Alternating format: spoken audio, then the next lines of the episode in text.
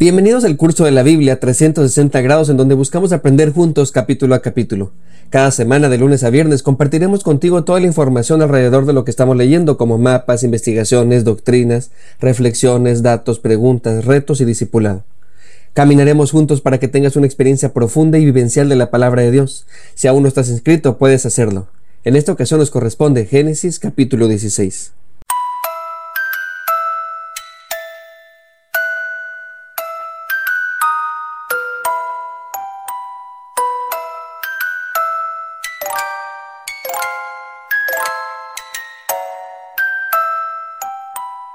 El Señor ya le ha dicho varias veces a Abraham que tendrá una descendencia innumerable. En el capítulo anterior le corroboró que tendrá un hijo propio, así que Abraham y Sarai tenían que hacer dos cosas, actuar con fe y esperar a que suceda el milagro. Suena muy fácil. Dios me dice qué tengo que hacer y yo obedezco. Sin embargo, en la práctica no lo es tanto. Hay elementos que nos hacen dudar o desviarnos del camino.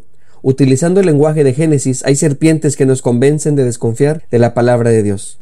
En este caso, el tiempo, la culpa, la misma cosmovisión de la época serán factores determinantes. Recordemos que cuando Abraham es llamado por Dios tiene 75 años, y en este capítulo al final nos dice que cuando Ismael nace, Abraham tiene 86 años. Hay un lapso de espera de 11 años. Si restamos el tiempo de embarazo, pudiéramos redondear en 10 años de una larga espera. La narración de este episodio comienza con Sarai. Tal vez para mostrarnos que Abraham no es el único preocupado por la promesa divina, también ella es parte activa del plan de Dios. Algunos otros ven una correlación con Eva. La mujer es la que acepta la propuesta de la serpiente y le comparte la idea a su esposo. Pudiera ser, aunque ya hemos visto que el autor nos ha dicho que Abraham ha fallado mintiendo en capítulos anteriores. Yo creo que toda esta narración de los defectos humanos, sin importar el género, es para mostrarnos que el plan nunca dependió del hombre, sino de Dios mismo. Algo que es muy recurrente en el libro de Génesis es que Dios tiene que reparar los errores que comete la humanidad una y otra vez. Como ejemplo de esto, el autor pondrá en boca de José el Soñador, casi al terminar el libro, las siguientes palabras para sus hermanos. Ahora bien, no se pongan tristes, ni les pese haberme vendido para acá, porque para preservación de vida me envió Dios delante de ustedes. Nuestra fe descansa en Dios, nos ama tal y como somos y no como deberíamos de ser. Él sabe que fallaremos, por eso tiene un plan para salvarnos. Sarai lo sabe y al parecer se siente responsable. Es posible que se siente culpable y quiera ayudar. En aquella época las esclavas no solo eran una ayuda doméstica o laboral, sino que pertenecían a la familia, era como una extensión de sus amas. Si la esclava se equivocaba en algo, la culpable ante los demás era la ama.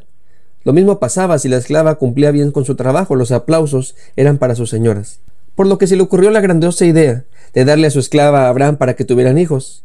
Para la cosmovisión de aquel entonces esto era visto como algo normal y hasta necesario para continuar con el linaje de la familia. En Israel, como en la mayor parte del mundo, la monogamia era practicada generalmente. La poligamia no era en contra de la ley ni a los patrones de la moral de entonces, pero no siempre era económicamente factible. La principal razón para la poligamia sería que la primera esposa fuera estéril. Con un plan en la mano, Sarai va con su esposo y le comparte esta propuesta indecorosa. Y digo indecorosa no en el sentido de que sea algo malo para ellos en este momento, sino que a todas luces es una falta de respeto a Dios mismo. El autor se encarga de decirnos que Agar es egipcia. Permítame decir lo obvio, es decir, que ella viene de Egipto. Y en la Biblia Egipto representa el rechazo a Dios, el pecado y el sufrimiento. Es una manera de decirnos, este plan no es buena idea. Además, Sarai, muy parecido a lo que hizo Adán, le echa la culpa a Dios diciendo que la hizo estéril. Convence a Abraham diciendo, tal vez es el plan de Dios que no tengamos hijo nosotros, sino que tengas un hijo tú. Si es así, eso lo podremos lograr con Agar. Por lo que entendemos, Abraham no le encuentra fallas a su lógica y acepta la idea. Siempre he creído que Agar era guapa, porque de lo contrario creo que Abraham le hubiera dicho paso. Saraí, no creo que esto sea el plan de Dios. como sea, y poniéndonos los zapatos de ellos, era una solución viable. Nosotros como sabemos la historia, sabemos que es un tremendo error, pero si estuviéramos en esa situación lo veríamos como una buena posibilidad. Para que lo entendamos, es como pensar en nuestros tiempos en adoptar, alquilar un vientre, fecundación in vitro, inseminación artificial, etc. Digo esto para que entendamos que la práctica en sí misma no era algo fuera de lo común, no era algo descabellado pensar así. Para ellos esta idea era como descubrir una manera de cumplir con el plan de Dios. El proyecto de Agar funcionó, tuvieron un hijo, así que muy probablemente en la forma de pensar de ellos creían que Dios les había bendecido, Dios les había dado un hijo. Pero en cuanto vieron el ultrasonido, y Agar se dio cuenta que estaba embarazada, inmediatamente ella comenzó a menospreciar a su dueña. De este modo comenzó un conflicto entre, abro comillas, la bendecida por Dios, cierro comillas, y la, abro comillas otra vez, la menospreciada por Dios y cierro comillas. Como buena mujer Saraí, aunque había sido su idea otorgar a Agar a su esposo, le reclama a él. Haz algo, estás viendo y no ves. Esta ya se siente dueña de la casa y tú no haces nada. Pero hay un Dios que todo lo ve. Y como buen hombre, Abraham le vale. Le dice que ella misma lo resuelva. A mí que me dices, mujer, resuélvelo tú, es tu esclava, son tus problemas. Yo estoy cansado de trabajar, estoy aquí descansando y tú con tus cosas. Pues bien, Sarai lo que decide es hacerle la vida de cuadritos a Agar, por lo que ésta resuelve huir a su pueblo de regreso. Este no era un viaje sencillo, era peligroso y largo, y se complicaba por el embarazo. En el camino rumbo a su rancho pasa algo espectacular.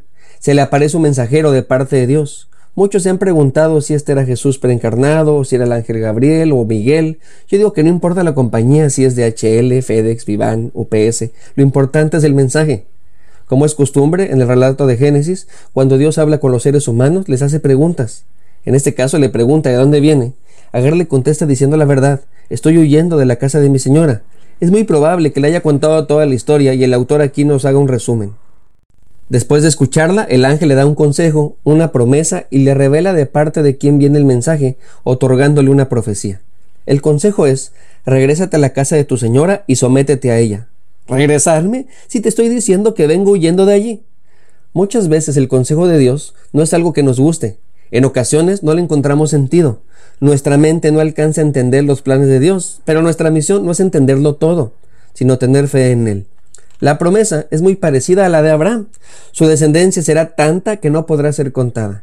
Esto nos habla de la fidelidad de Dios, porque finalmente Ismael es un hijo de Abraham.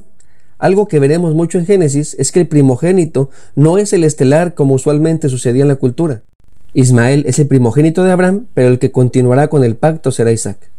Finalmente el ángel le dice que Dios mismo ha oído su aflicción y como prueba y recordatorio le pondrá a su hijo Ismael, que significará Dios escucha. Era una evidencia de que el mensaje provenía de Dios, porque de qué otra manera sabría que su hijo será varón. Junto a esto le da una profecía. En el versículo 12 de la versión Reina Valera 60 traduce la metáfora que el autor bíblico nos dice en el hebreo. Le comparto cómo dice la versión NBI. Este hijo tuyo será un hombre indomable, tan indomable como un burro salvaje.